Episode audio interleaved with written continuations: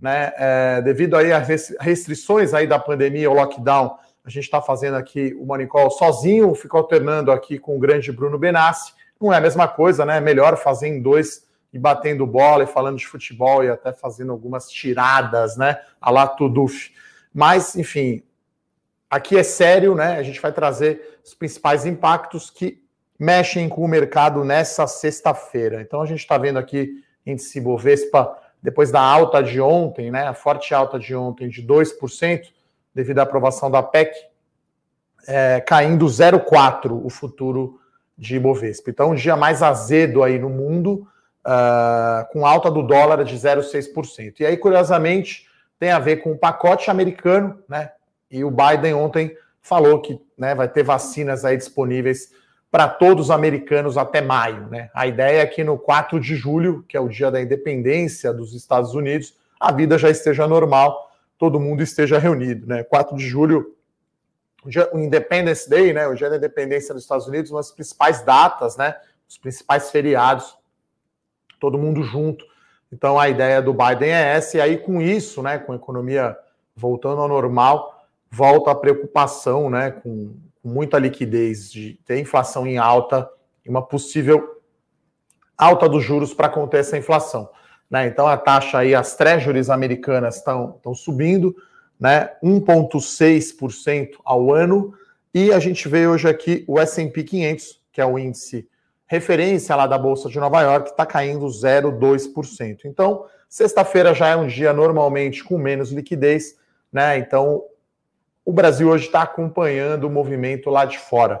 Né? Até eu ia pegar aqui, né, com a alta de ontem, quanto, quanto ficou, quanto está o desempenho né, do Ibovespa no mês de março. Então, com a alta de ontem, o Ibovespa no mês de março, mesmo com, com incerteza aí política e jurídica, Ibovespa acumula uma alta aí de 4,5% no mês de março. Né? O dólar né, com a intervenção agora do Banco Central, né, entrou forte aí na quarta e na quinta-feira, o dólar está subindo apenas 1% no mês de março. Vou pegar aqui o year to date, né, o acumulado do ano, para passar uma ideia, né? A gente está terminando aqui a segunda semana de março, então o dólar sobe 7,5%, o Ibovespa que chegou a cair aí 6,5%, né? É, acho que no pior momento aí do ano, né, naquele dia da queda né, das ações, devido aí ao processo lá do Faquin e, e, e o Lula entrando na corrida presidencial para o ano que vem, 3,4% do Ibovespa. Temporada de resultado continua bombando, mas antes disso eu vou falar aqui das vendas de varejo, né? Então, dados aqui do IBGE, né, é, com venda de varejo no mês de janeiro, né? Então foi um número, uma pequena queda, 0,2% de queda com dezembro do ano passado. Né? Com janeiro do ano passado, a queda foi de 0,3%. Então o mercado esperava aí um número no 0 a 0, caiu levemente, aí 0,2%. Então acho que isso contribui um pouco aí para a ligeira queda né, do Ibovespa aqui mais forte que lá no exterior. E a gente tem né, no destaque aí as empresas de shopping. Né? Então, vou falar aqui do resultado da BR Malls, a gente vai comentar o resultado da Energisa e tem também Tenda e Moura do B, que a gente deu uma olhada aí por cima. Não são aí as consultoras preferidas, né? Mas Tenda, acho que foi o resultado mais forte aí desses quatro. O da Moura do B foi bom também. Nem tanto o lucro líquido, mas a, retomada de lançamento e receita. Energisa, setor elétrico, distribuição, um destaque bom ali no forte volume né? E aí acabou os números da Energisa apresentando forte crescimento. E o da BR Malls é aquela história do copo meio cheio ou meio vazio, né?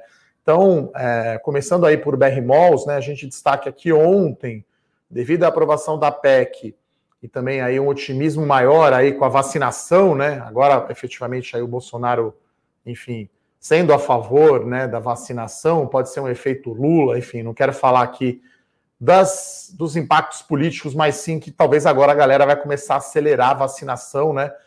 Então, shoppings ontem, todas as ações subiram 7%, né? Então, o shopping, é, eu acho que esse resultado de BR Malls não é tanto trigger para o papel, né? Acho que para shopping tem três catalisadores, na minha opinião. ou três pontos a serem observados, né? Primeiro é o comportamento do juro real, né? O IPCA+, né? E os DIs futuros que caíram ontem, né? Ontem foi um dia de otimismo, né? Então, como eu sempre falo aqui, né, pessoal, não vamos ficar otimista demais quando sobe, né? Inclusive, Santos Brasil ontem acho que subiu 11%, vários papéis aí com alta de 5, 7%, né? Tinha caído demais. Então, um dia mais, mais euforia ontem com o mercado local, né? Com certo otimismo aí com, com a melhora leve das contas públicas ali com não diria melhora leve, né? Eu diria que parou de piorar as contas públicas, o déficit público, então isso pode ser considerado uma boa notícia. Então, os juros futuros caíram, né? Então, as ações de shopping, de, a gente chama isso de bond proxy, né? Que são ações que são comparáveis a títulos de renda fixa, setor elétrico, concessões rodoviárias, é, a, a, os shopping centers e as empresas de properties, sempre que mexe na NTNB ou no juro futuro, as ações impactam bastante, né? Então, a Aliança ontem, mesmo tendo divulgado um resultado abaixo, subiu em linha com Iguatemi, com Multiplan e com BR Malls. Então, uh, o resultado de BR Malls veio ligeiramente abaixo né, do, do esperado. Uh, lembrando né, que existe ali um ajuste contábil estranho né, nos shopping centers, que é o seguinte: é, o aluguel de dezembro, devido às datas aí de Natal, é cobrado dobrado dos lojistas. E aí, para não ter uma volatilidade muito grande no resultado, ele divide esse aluguel de dezembro dobrado por 12 meses. Né? Então, você tem lá 100, é, 120 reais vai, de aluguel dobrado no mês, você vai dividir em, em quatro partes de 30. Então, passa 30 reais de, no primeiro tri, no segundo, no terceiro e no quarto. E aí, agora, com a pandemia, as empresas estão dando desconto e prazo para os lojistas, né? Principalmente aí com os shoppings fechados, né? Então isso é um dos principais drivers, né? A gente vai entrar em São Paulo aí numa fase de restrição ainda maior, né? Um lockdown maior, talvez até não tenha compre e retire de comida, enfim, medidas aí mais drásticas para tentar conter aí essa segunda onda, os hospitais bastante cheios, né, em todos os lugares, todas as pessoas que eu converso, inclusive da área de saúde, então, a gente fazendo a nossa parte aqui, eu sozinho aqui no estúdio, os analistas estão todos em casa para é, a gente fazer aqui o Morning Call e manter o distanciamento social e contribuir aí para a gente não espalhar mais ainda essa pandemia. Né? Então, é, voltando à questão então, do, do, ajuste linear, então a BR Malls fez um negócio negativo, né? Então, e, e houve um aumento da PDD, que é o um aumento, é, a provisão para devedores duvidosos. Então, acho que até novembro os números pioraram muito, né? Os pagamentos em atraso. É, então acho que é, é um resultado meio sorte ao revés da BR Malls, né? Então a parte boa é que as vendas chegaram aí a 90, 94% do que eram antes da pandemia. Então, quarto tri, os shoppings ficaram abertos a maior parte do tempo. Então, os números foram bem. O que não foi tão bem, talvez, essa questão a companhia aprovisionou mais para perdas. E o que ela tinha feito de ajuste de aluguel linear nos nove meses, ela reverteu no quarto tri. Né? Então, o que era uma receita, né, na, na, na, o que era positivo na receita nos nove meses, ficou negativo no quarto trimestre. Né? Então, os números vieram um pouco abaixo, mas acho que o mercado vai olhar muito mais para frente. Né? Até a gente escreveu isso no nosso comentário de hoje. Né? Aliás, se você não está inscrito, pedir para a produção colocar o link, né, para você receber o nosso Morning Call escrito, que é o E Eu Com Isso, né? Então, eu linkei aqui três catalisadores, né? Então, primeiro, essa questão do fechamento dos shoppings, né? Então, vai pegar março, vai afetar a Páscoa e talvez o Dia das Mães, né? A gente não sabe quanto vai durar. É, tá certo que o Dia das Mães está um pouco mais longe, né? A gente está falando de dois meses, mas acho que pode, pode afetar uma data é, importante aí para o comércio.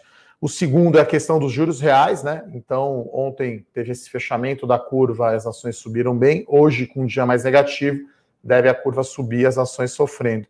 E importante olhar para as lojas satélite, né? Até estava conversando com os analistas aqui no nosso chat, falando: olha, né, no shopping Morumbi tem fila para entrar, né? Então, se você tem lá uma lojinha pequena, né? Você vai ficar lá no shopping porque você paga uma luva para entrar, é super difícil. Mas tem shoppings que, que não tem essa fila, né? Que não são tão consolidados assim quanto o shopping Guatemi, o shopping Niterói, lá do Rio. Na verdade, o Shopping Leblon, né, que a Aliança comprou a participação. Então, o Leblon, o Iguatemi e o Morumbi Shopping tem a maior venda por metro quadrado.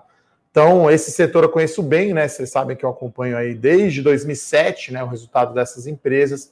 Então, eu olhei o resultado da BR Malls, teve meio que um estilo banco imobiliário ali, sorte ou revés, né? Acho que mostrou a resiliência, né? Do resultado da companhia e chamou atenção também um pouco o aumento da, do endividamento, né? Então, a dívida líquida dele permaneceu estável, só que o EBITDA diminuiu. Então, dívida líquida EBITDA está ali em 4, acho que é quase 4,5 vezes, né? Então, hoje, para pagar a dívida líquida, a empresa precisaria de, de, de quase 5 anos aí de geração de caixa.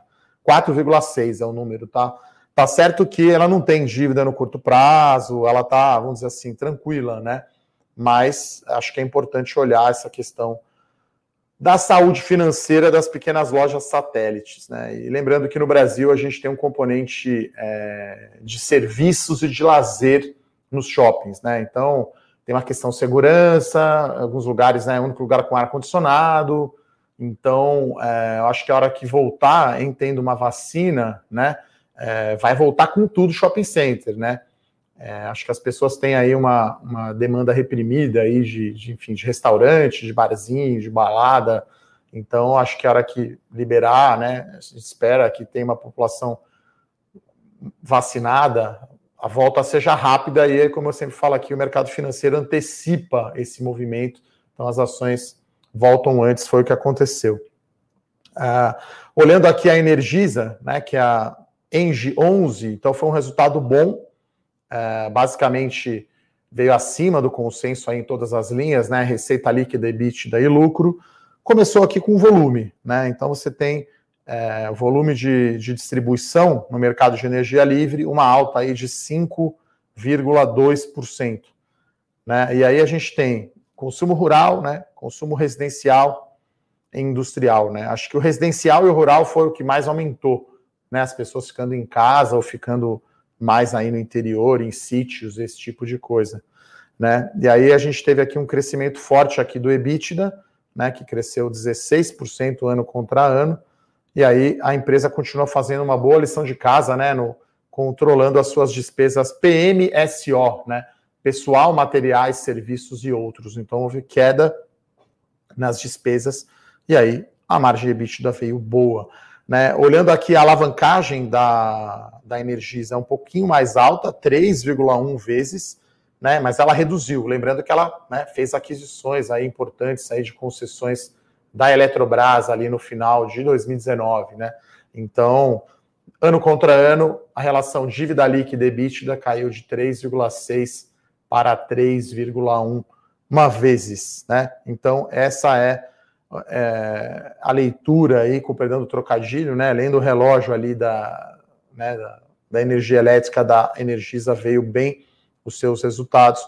A gente espera que impacto positivo no preço das ações, né? Então, BR Malls aqui está caindo em linha com as outras empresas de shopping, está caindo um pouquinho menos, na verdade, está caindo 0,7, Iguatemi cai 0,9, Aliança 1,1 e Multiplan 0,9. O índice à vista aqui abriu caindo 066. Né? Hoje aqui está o avista quase que em cima do futuro, né? Tá o índice futuro para abril aqui 114.300 pontos, o índice à vista 114.200 e poucos pontos. Tá, a Engie Brasil aqui, desculpa, vamos confundir, né? Tem a EGE3, que é a Engie Brasil, e tem a Energisa ENGI 11 subindo aqui 0,4%. Outra empresa aí, acho que o resultado aí forte foi a Tenda, mais as ações aí do setor de construção civil, como são mais arriscadas, a gente tem aqui Cirela caindo 1,7, a Tenda caindo 0,8.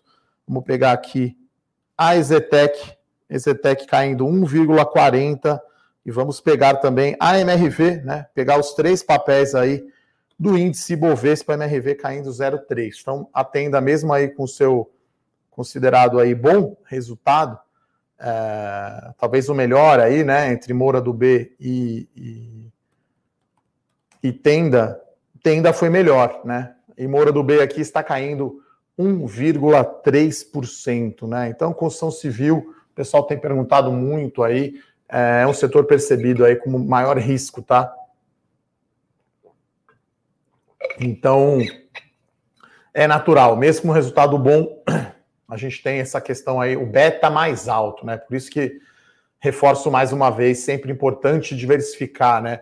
Por melhor que seja aí o setor, né? Até, até falo aqui para os meus assinantes aqui da série As Melhores Ações, né? Um relatório muito bacana que a gente publicou ontem, né? A gente sempre explica por que determinada empresa, né? as teses de investimentos, catalisadores. Então a gente fez ali uma estratégia, a gente chama, né, uma análise top-down, ou seja, de cima para baixo. Por que então investir no setor de bancos? Por que investir em commodities? Né? Por que investir em locação de veículos? Enfim, comércio eletrônico. E aí tem lá os são nove empresas, né, na carteira e basicamente aí nove setores diferentes, né? Então a gente explicando o racional, por que aquele setor é bom, né? Por que, que a gente gosta do setor de saúde? Né? É, então, se você não viu esse relatório, recomendo. Lembrando que a gente tem também o nosso canal do Telegram. Então, a gente tem muito assinante aí da série As Melhores Ações. Aproveite aí para se cadastrar, né? A gente acabou de mandar no Telegram aqui um resumo aí do resultado da BR Malls, né? Então, melhores ações aí falando basicamente das blue chips da bolsa. Vamos lá, como sempre, a gente vai aqui responder às perguntas da galera, né? Então vou, vou pegar aqui as perguntas, deixa eu ver se a minha equipe me ajudou aqui é, nas perguntas. Vamos lá. Espera aí, pessoal, só um minutinho, que aí sozinho a gente demora um pouquinho mais, né? O Marcelo Fontes aqui pergunta a expectativa do resultado da Gafisa. Olha, o setor inteiro né, de construção civil está reportando números bons, né? Então, olhando assim para o setor, principalmente mais voltado à média e alta renda, tá com retomada de lançamento e retomada de venda, né? Então, vendo uma base muito baixa, né? 2019 foi um ano muito ruim, né, de resultado. 2020 estava vindo muito bem, foi de certa forma um pouco afetado aí pela pandemia, né, que fechou os estantes. Agora os estantes estão fechados de novo. Acho que nesse lockdown agora, acho que ninguém vai comprar apartamento, ninguém vai fazer visita. Então vai dar uma, uma parada, né? O primeiro trimestre é o mais forte, né? Desculpa, o primeiro trimestre é o mais fraco, né? Devido a período de férias para lançamento e venda. E aí as coisas começam a retomar ali no mês de abril. Então, acho que Normalmente a gente tem já uma concentração no setor de construção civil para o segundo semestre, principalmente o quarto tri. Esse ano aí, por ter um lockdown aí mais ou menos na mesma época, né? Eu acho que vai, vai ficar mais concentrado para lá. Uh, a Bélia que pergunta de energias do Brasil, tá? Uma companhia que eu não acompanho tanto. Ela pergunta porque tem índice de rentabilidade menor que os seus pares. Uh, eu acho que o setor elétrico, Belly, é muito. tem a ver com esse PMSO que eu comentei, né? Despesas de pessoal, materiais, serviços e outros, né? São as chamadas despesas administráveis, né? Já que é tudo meio dado no setor elétrico, né? O preço, a correção pela inflação, o volume de energia que se projeta, mas ele não é, não varia tanto assim. Acho que as empresas né, sobressaem uma da outra, né? Na minha opinião, aqui o setor elétrico a gente tem três ações aqui na carteira de dividendos. Eu considero muito isso. Como que é a alocação de capital né, dessa empresa, que negócios que elas estão, né? Se é distribuição, transmissão ou geração de energia elétrica ou integrado.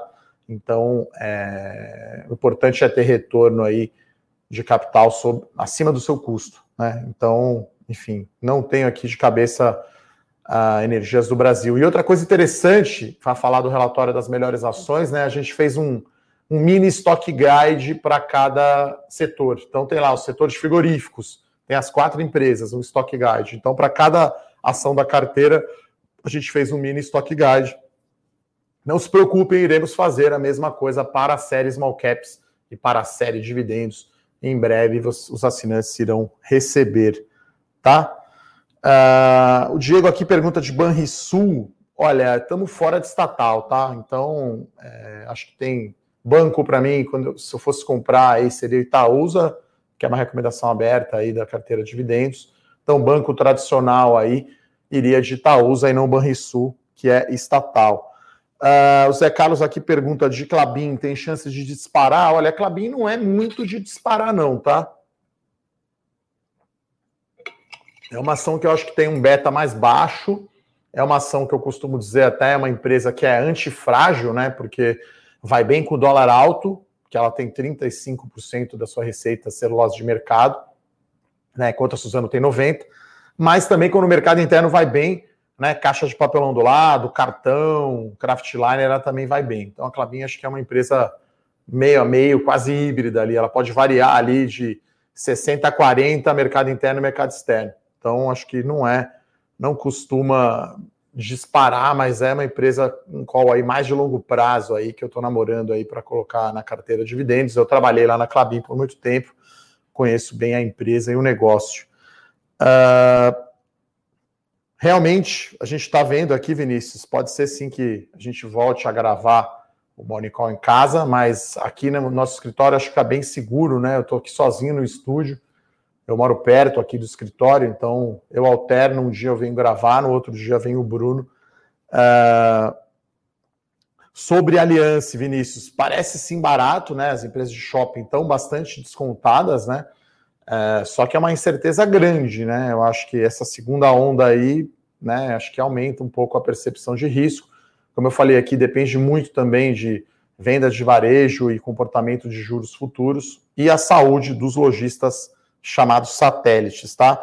Tamires aqui pergunta de tenda. Olha, Tamires, no setor de construção civil, eu prefiro o segmento de média e alta renda, tá? Eu não quero ficar dependendo aí do Minha Casa Minha Vida, né? Uma coisa de governo. Então, a gente está buscando aqui nas nossas carteiras a menor dependência possível de Estado, né? Tudo que o governo puder pôr a mão, a gente está vendo aí como negativo. Então, num call relativo, prefiro a Cirela, Ezetec, Trisul, Elbor, é, todo, as, as, empresas mais focadas em média e alta renda do que a baixa renda. Tá certo que a MRV está tentando trilhar um caminho ali diferente, né? Eles estão tentando diminuir a dependência do Minha Casa Minha Vida, né? Com empresa de loteamento, uh, aluguel de propriedades, tem também a questão da operação nos Estados Unidos, né? A AHS Residential, mas 80% da MRV ainda é baixa renda, então prefiro ficar no médio e alta renda, tá? E Cirela, né? Acho que é interessante, né? Então, assim, pensando em diversificação, né? Ao invés de ter tenda ou Ezetec, de repente é melhor ter Cirela, né? Porque a Cirela é controladora, né? Dona da Planiplano e da Curi, que tem operação na baixa renda, né? Inclusive essas empresas são listadas à parte. Então, diversificação também é sempre interessante. Uh, o mercado de IPO continua assim é, aquecido, tá? É, tem muitas empresas na fila. É, o mercado está esperando aí saírem os resultados do quarto tri, né? É, para poder atualizar o prospecto e colocar a faixa de preço, tá? Então a gente está olhando sim algumas algumas uh, para fazer relatório, eventualmente para pôr na carteira, tá? É, o Marcos pergunta aqui da alta de Centauro. É, ontem foi uma alta generalizada, tá? Então, é, a Centauro ainda é uma small cap também. E aí eu falo isso, né, pessoal? Small cap cai mais, né? Os movimentos são mais voláteis, né? Vou pegar aqui a Santos Brasil, que é uma recomendação aberta aqui da carteira Small Caps. Ontem, acho que no melhor momento do dia, chegou a subir 15% fechou em alta de 11,5, né? Então, ó, na segunda-feira, né, que foi aquele dia fatídico, a ação caiu 7, aí subiu 3, subiu 6 e subiu 12, né? Então caiu 7 e subiu 20 na mesma semana, né? Isso é uma coisa relativamente normal aí para as small caps, né? Indo para a Centauro aqui, é, que foi a pergunta, né, feita. Vamos pegar aqui a Centauro quanto caiu ali na segunda-feira e quanto voltou. Então, Centauro caiu 5,5 na segunda, 8,2 na terça. E aí ontem subiu 11. Né? Então, praticamente aí ela retomou quase o patamar que estava antes da queda, né? Na sexta-feira, antes aí da, da bomba do Supremo Tribunal Federal, estava 23,90, fechou ontem a 23,30, né? Então, praticamente empatou. Então, é o que eu falo, o mercado é meio maníaco depressivo eufórico né? Então é um pêndulo que fica oscilando entre o pânico e a euforia, pânico e euforia. E o valor justo das companhias fica nesse meio, né? O pêndulo aqui, pânico, euforia, pânico, euforia. Acho que o certo não é nenhum nem outro. Você tem que ser equilibrado, tá? Uh... A Tamires também pergunta aqui de alpargatas, né? É... Tem sim a dona da Havaianas, é muito forte. Praticamente ela não tem concorrente, né? Seria talvez a Grendene, mas é um pouquinho diferente. A Grendene também tem muito menos liquidez, tá?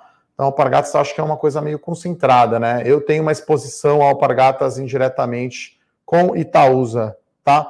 É... Uma pergunta que sempre vem aqui: desdobramento não gera valor, tá, pessoal? Então, aqui eu não estou com a minha carteira. Se eu pego aqui uma nota de 50 reais e divido em cinco notas de 10, eu vou ter a mesma quantidade de dinheiro, tá?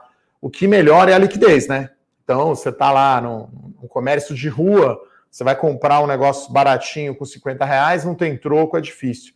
Se você está com cinco notas de 10, cinco notas né, de 10, funciona melhor, né? As coisas fluem mais fácil, tá? Então, desdobramento tem só um impacto, aumento da liquidez e melhora um pouco a vida de você, investidor aí individual, né, pessoa física, porque o lote padrão, né, o Brasil ainda insiste nisso, é uma coisa extremamente atrasada, né? Inclusive para quem tem corretora fora, se você quiser, você pode pôr X dólares, né? Ah, vou pôr 10 dólares em determinada ação. Você não precisa mais comprar o lote padrão, tá? Então isso faz uma diferença enorme, na minha opinião. E aí só tem essas coisas de desdobramento. Primeiro, porque existe ainda o lote padrão, deveria ser uma ação só.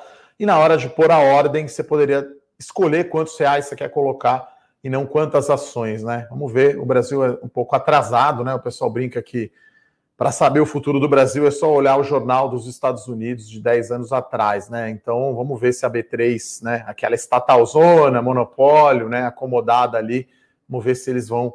Aos poucos eles estão melhorando, né? Então, no final do ano passado teve aí a questão dos BDRs, né, que, que antes eram restritos a investidor qualificado. Agora o BDR chegou para a galera, está aumentando bastante a liquidez. A gente está um pouco mais de ETFs aqui, né? Acho que é importante falar do ETF MCI Global, a CWI11, o EURP11, Índice de Ação Europeia, o China 11, Índice de Ações, de Ações da China, e claro, o IVVB11, né? Vamos ver se daqui a pouco aí eles põem pelo menos o índice Nasdaq, né? Que a gente não tem ainda aqui no Brasil, né? Tá?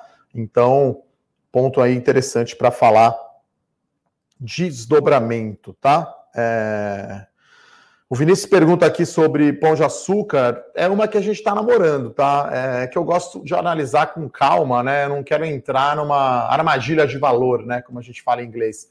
Value trap, né? Uma ação que parece muito barata, seis vezes. Mas por que que tá barata, né? Por que, que o desconto é tão grande? Tem algum catalisador, algo que vai fazer mudar a empresa e sair dessa situação? Então é uma que a gente está uh, uh, olhando, sim, esse, essa empresa, tá? O Adilson aqui pergunta sobre a parceria do Carrefour com a W Torre, né, que vai lançar um complexo de 3 bi.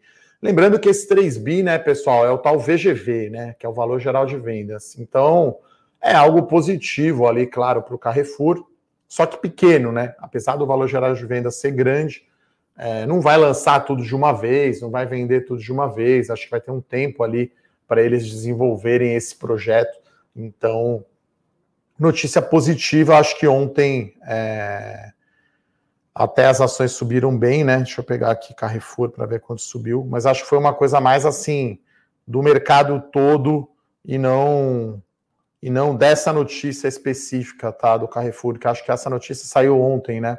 Então, praticamente não andou, não andou, não mandaram as ações do Carrefour aí, então praticamente flat aí, praticamente sem, sem movimentação na semana, tá? O Matheus, obrigado aqui pelo elogio, falando que o relatório Melhores Ações foi show ontem. É isso, né? Eu e a Nelly aqui, que trabalha diretamente comigo, a Nelly Kounag, aliás, né?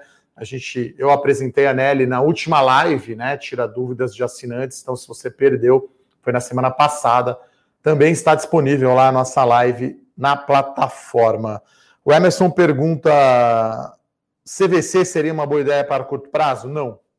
Com outro lockdown e viagem esquece. Então, assim, CVC é a última ali na fila do pão, tá? Então, companhia aérea, é, turismo e educação, a gente está tá longe da fila para olhar.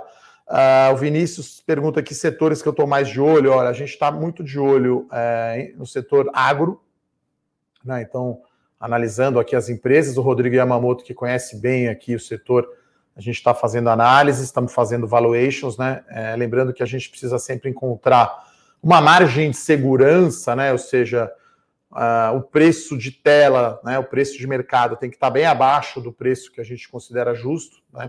Para poder ter ganho. Uh, papel celulose, estou tá, sempre olhando, né? A Suzano já andou bastante, a Clabin andou bem em janeiro e agora está um pouco mais parado.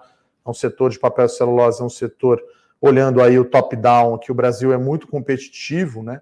Então a, a, floresta fica muito perto da, da fábrica e isso possibilita um custo baixo de produção, né? Produtividade também, o eucalipto aqui cresce mais rápido do que no resto do mundo, então é uma vantagem natural aí que o Brasil tem. Uh, a gente gosta, claro, muito de commodities, né? Uh, a gente está olhando algumas coisas de varejo, principalmente que tem que ficaram para trás, né? Eu coloquei uma empresa aí de varejo na carteira Small Caps, né? No, agora em fevereiro. E tem esses setores novos aí do IPO, né? Então tem algumas aí que, que a gente está olhando, né? Sequoia, é, a gente está olhando a Aeres, enfim, são várias empresas. É, então acho que não tem assim nenhum setor que eu falo que é imperdível que não está na carteira, né?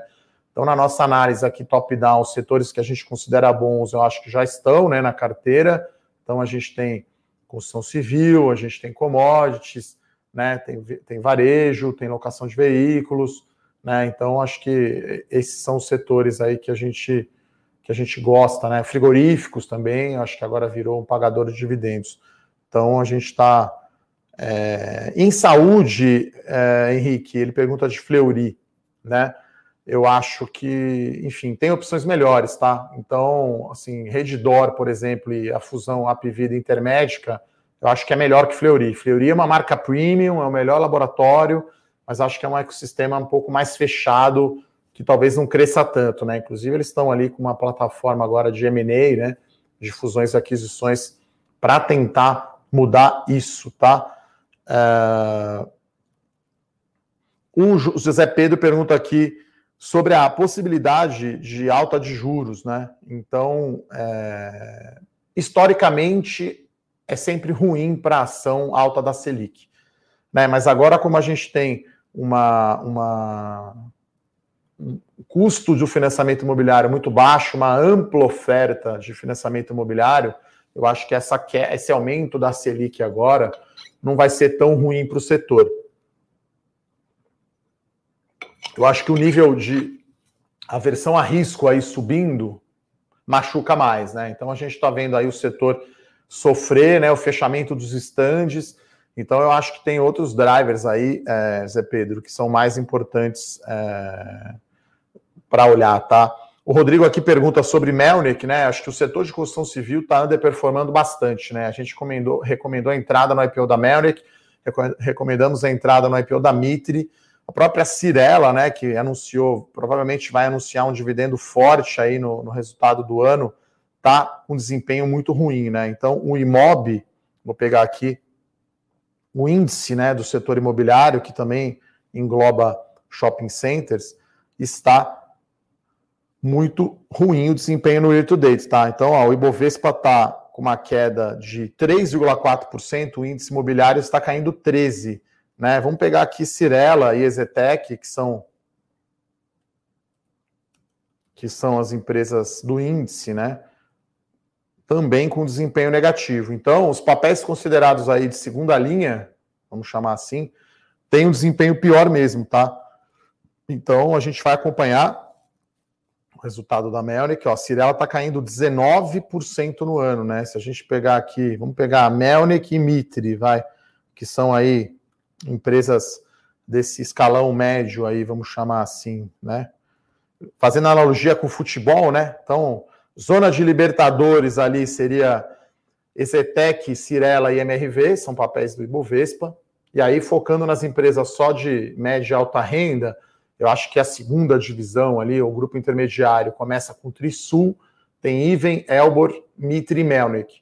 Acho que essas empresas estão ali no grupo médio. E aí, no último escalão ali, vim, correndo por fora, tem a Moura do B, né, que divulgou o resultado hoje, tem a Gafisa e tem a Tequinisa, tá, pessoal? Então, o papel com menos liquidez está sofrendo mais, tá? A Melnick está caindo 27, a Mitre 27, e vamos pegar também a Elbor e a Iven, vai, e Trisul, vamos pegar todo mundo aí da,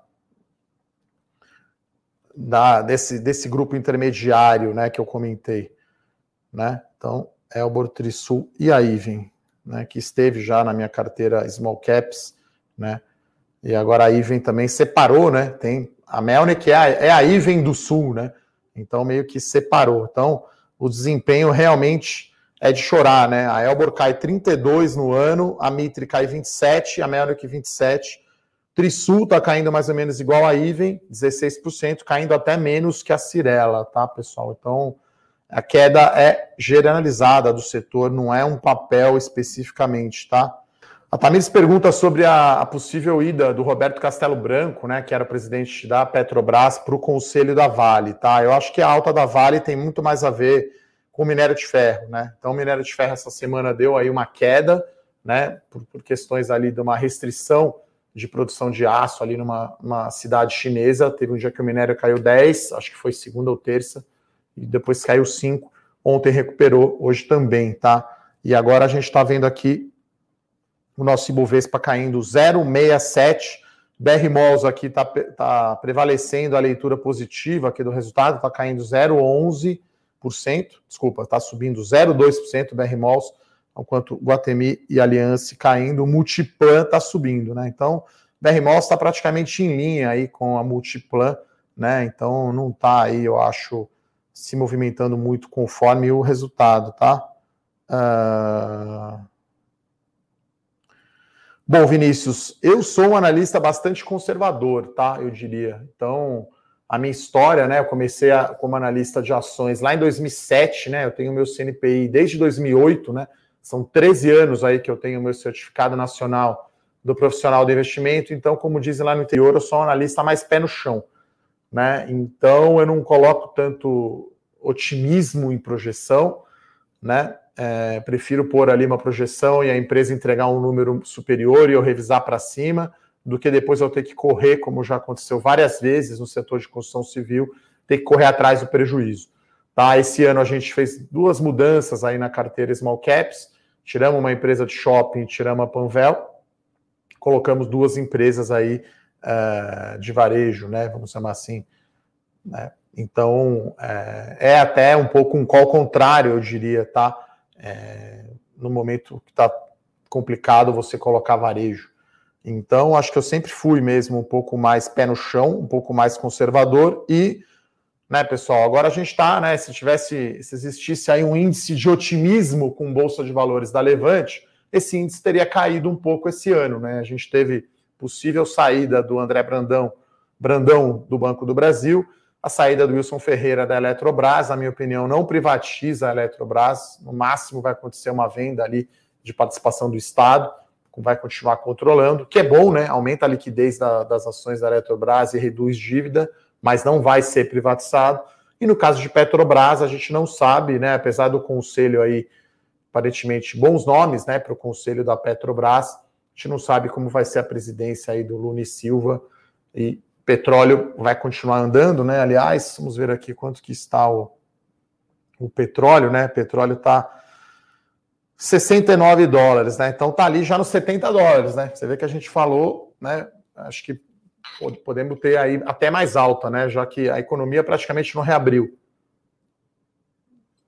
Então, se o Joe Biden tiver certo, né? E, e todo mundo tiver junto lá no Independence Day, lá nos Estados Unidos, todo mundo vacinado e a vida voltando ao normal, vai ter muito deslocamento, né? De carro, de avião, voo regional, então vai, vai impulsionar o consumo de petróleo e vai ter é, alta né, do petróleo, tá? Uh, o Giovanni pergunta aqui sobre Vivo. O Vivo não reduziu não os dividendos, tá? Eles pagam bastante dividendo, tá? Então é que eles dividem, né, entre juros sobre capital próprio e uh, dividendos, tá? Então, enfim, o yield ali é bastante grande aí para Vivo, tá? Uh, legal que tá o Adilson ali falando que tá lá na Nova Zelândia. Eu tenho uma prima aí morando aí, chefe de cozinha, chama Luciana. Um beijo para Lu aí. Uh, direcional, eu gosto, tá, Guilherme? Ele pergunta por que, que a gente fala pouco, a empresa está fazendo um bom turnaround, né? Na verdade, né, é, é uma empresa muito redonda em baixa renda, né? Que gera muito caixa e empresa que pagou um dividendo sólido, né, em 2020. Acho que as três maiores pagadoras aí de dividendo do setor de construção civil, Cirela, MRV e Direcional. E aí ela está tentando reduzir a dependência, né, do Minha Casa Minha Vida, com a Riva, né? Até tentou fazer o IPO dela, ainda não conseguiu. Então, ela tá, né? Cresce a Riva, mas, né? Assim, ainda é 80% Minha Casa Minha Vida e 20% média e alta, tá? Então, é uma questão de preferência. E aí, se é para ter uma empresa, então, que tem baixa renda e média renda, prefira a Cirela, né? E aí, se for para escolher um setor entre baixa renda e média e alta renda, prefiro média e alta renda, tá? É, Marcos, eu falei brincando que a B3 é uma estatal porque é um monopólio, tá? Então, assim, eu já critiquei aqui a B3 algumas vezes. Eles soltam o resultado operacional do mês lá no dia 15. Eles demoraram né, para implementar a questão do, do BDR é, para não qualificado. Então, assim, é monopólio, é a única bolsa no Brasil. Então, se move né, um pouco como um paquiderme, né, um pouco lento e tem despesas operacionais muito altas, né? Então, uma, um negócio de margem alta, né? Então, é um pouco dialético, assim, aquele time de futebol que está ganhando de 5 a 0, sendo campeão todo jogo, não precisa correr tanto, né? Então, é, essa, essa é a minha visão aí é, sobre a B3, tá? É, então, é um pouco devagar a empresa, na minha opinião, né? Então, a Aeres eu estou olhando, tá, José Pedro? A gente, enfim, nessa onda aí de IPOs teve, teve é, muita empresa vindo ao mesmo tempo, a gente não conseguiu, não teve tempo hábil de olhar. A gente está agora no meio da temporada de resultados, pessoal, então todo dia tem três, quatro resultados aí, por isso que a gente está focando nos resultados, tá? É, Júnior, Vale é uma empresa de valor, na minha opinião, né? Então, ela vai crescer a sua produção, vai melhorar a produtividade, mas, né, eu diria que é, sei lá, 80% valor, 20% crescimento. A empresa tem uma qualidade de minério de ferro superior aí no mundo, ela bota um preço melhor. Então, eu acho que é muito mais valor aproveitar né, esse ciclo de alta do minério e rentabilizar e gerar caixa. Né? Então, vai, uma empresa de valor tem alta rentabilidade gera muito caixa, pode pagar dividendos, né? Seria uma definição meio clássica. E crescimento, como o próprio nome diz, cresce muito, reinveste o seu lucro, não paga dividendos e eventualmente pode até queimar caixa, fazendo aquisições ou expandindo as suas operações, tá? Adilson, gostamos bastante sim do resultado da Redditor, tá? A gente comentou, foi essa semana, foram tantos resultados agora, é, eu acho que é, foi segunda-feira, mas não me lembro. Muito resultado, né? Então, eu acho que sobre a questão da, da Covid, né? Acho que tá uma situação crítica, que eu acho que não tem muito impacto na bolsa, né? Mas é algo terrível, né? Muita gente, né? Morrendo, inclusive alguns conhecidos, né? Não pessoas próximas, graças a Deus, mas a gente tem visto aí situação uh, uh, complicada, tá? É, sobre petróleo, é, não vejo um substituto à altura da Petrobras, tá? Mesmo o PetroRio sendo do índice, tem a 3R Petróleo, o, o Warren Buffett colocou aí a Chevron né, na carteira. Não sei, acho que é difícil, é, difícil achar um substituto aí para a Petrobras, né? Estava ali num turnaround operacional, vendendo ativo, estava no momento todo próprio e agora, é, e agora você não tem a, a, mesma, a mesma perspectiva, tá? Então, é, o Edu aqui, o meu xará Lopes aqui, a gente olha o preço do minério de ferro, é o contrato futuro lá na Bolsa de Dalian, tá? Então, você dá um Google aí, acho que aparece aí na internet. Então, Bolsa da China, todo dia ali a gente é, acompanha ali o preço do minério, tá? Pessoal brincando aqui que tem três Adilsons na mesma live, realmente não é não é muito comum. Ferbasa não está, tá, no meu radar aqui. É... O setor de construção civil, André, ele pergunta se tem oportunidade ainda de compra. Assim, eu tenho né, uma ação de construção civil na carteira desde fevereiro de 19, né? Desde antes aí de, de virar consenso, vamos chamar assim, né? Porque aqui a gente tem que ser um pouco contrário, assim, tem que detectar um setor e uma empresa antes de virar na moda, né? Antes de todo mundo estar tá olhando, né? E agora eu acho que está num ciclo já não tão bom, né? Então, sei lá, se antes da pandemia eu tinha, sei lá, talvez uma convicção de ter uns 15, 20% da carteira nesse setor, agora acho que 10% é ok, né? E, e, e, agora você tem até um componente né, diferente que você pode mitigar risco, é ter ação que paga dividendo. Né? Então você pode escolher uma consultora que paga dividendo. Então uh, parece, parece muito barato, né? Uh, essa ação de empresa dessa segunda linha. Então, Mitre, Elbor, Iven, a própria Melnick, né? As ações parecem baratas, mas eu acho que agora está no momento mais difícil aí para o setor. Lembrando, né, que, que os fundos fazem o que a gente chama ali de rotação de setores, tá? Então, fica se olhando ali o que ficou para trás, tá? Então o setor tá um pouco para trás, sim. Então, assim, se você não tem posição nenhuma, eu recomendo, né? A gente inclusive tem, né, na carteira melhores ações, coloquei agora na carteira dividendos, né, e não small caps. Então, tenho ali 10% ali de participação em cada uma das carteiras no setor de construção civil. Mas, né, talvez não fosse o momento aí de aumentar, tá? É... Bom, o pessoal fala aqui, por que, que o, o AgroGalaxy é, cancelou o IPO? Deve ter sido demanda, tá? Geralmente, os bancos fazem ali um teste para ver é, é para ver demanda. Geralmente é demanda ou preço. Realmente é uma das duas coisas, tá? Mas provavelmente pode voltar. É, tem aqui uma notícia, uma pergunta boa, né? É, do acordo do Alibaba, né? Então, a gente todo dia agora tem uma notícia internacional, né? Fernando Martim, que é o guru do produto investimento global. Então, tem um comentário aqui, eu li, né? Vou passar aqui. China é um negócio doido mesmo, né? Então, deixa eu pegar aqui a notícia. Então, parece que está sendo desenhado aí um acordo né, entre os reguladores da China e a gigante de tecnologia Alibaba, né, para encerrar investigações sobre práticas anticompetitivas da companhia, né.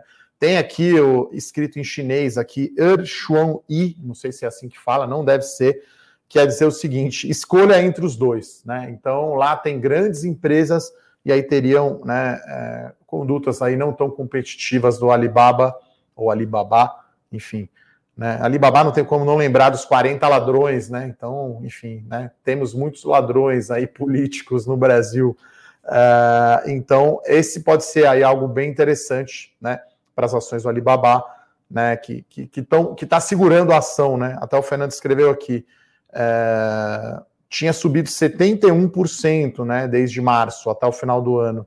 E desde o final de outubro né, também coincidiu talvez também com a, com a mudança aí, né, do, do, governo americano, então as ações de crescimento tomaram, né, perderam em relação às ações de valor, então as ações do Alibaba aí caindo 24% é, contra alta de 20% das ações asiáticas, né, então tá, as ações estão underperformando, né, e tem a ver também com aquela questão do sumiço do Jack Ma, é, enfim, criticando o, o, Partido Comunista Chinês, enfim, é complicado lá, o governo chinês é, é o partido chinês é, tem uma dinâmica toda própria, né? Então, se você quiser ter mais detalhes aí, tem no nosso Eu Com Isso lá o comentário completo.